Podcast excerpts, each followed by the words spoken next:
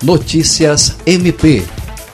Com a realização de uma palestra virtual, o Ministério Público do Estado do Acre, MPAC, promove na próxima quarta-feira, 9, às 14 horas, o lançamento do livro Tributação, Consumo e Meio Ambiente.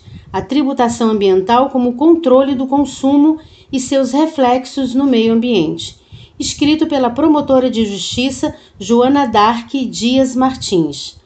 O livro, publicado pela Juruá Editora, propõe o uso do tributo ecologicamente orientado como ferramenta de intervenção estatal para induzir comportamentos ambientalmente responsáveis. O evento de lançamento do livro, que será transmitido por meio do Zoom e do canal do MPAC no YouTube, contará ainda com a participação da doutora em Direito Tributário pela PUC São Paulo, Maria de Fátima Ribeiro. Lucimar Gomes, para a Agência de Notícias do Ministério Público do Estado do Acre.